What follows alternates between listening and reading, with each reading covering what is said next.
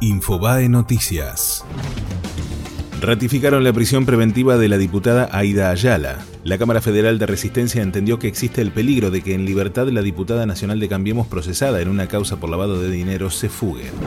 Fernando Burlando aseguró que un testigo en Nicaragua avalaría la postura de Juan D'Artés. El abogado defensor del actor acusado de violación por la actriz Telma Fardín sostuvo que ya encontró al empleado del hotel de Managua que habría golpeado la puerta de la habitación.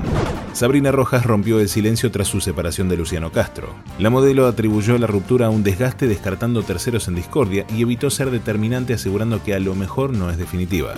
Denegaron la excarcelación a Rodrigo Eguillor.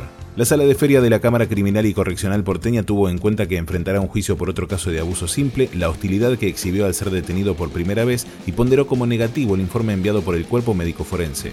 Una mujer policía fue asesinada en plena calle y detuvieron a su expareja. Tras dispararle con el arma reglamentaria de la víctima, escapó en un auto y fue capturado a la altura de Miramar. El asesino tenía restricción perimetral.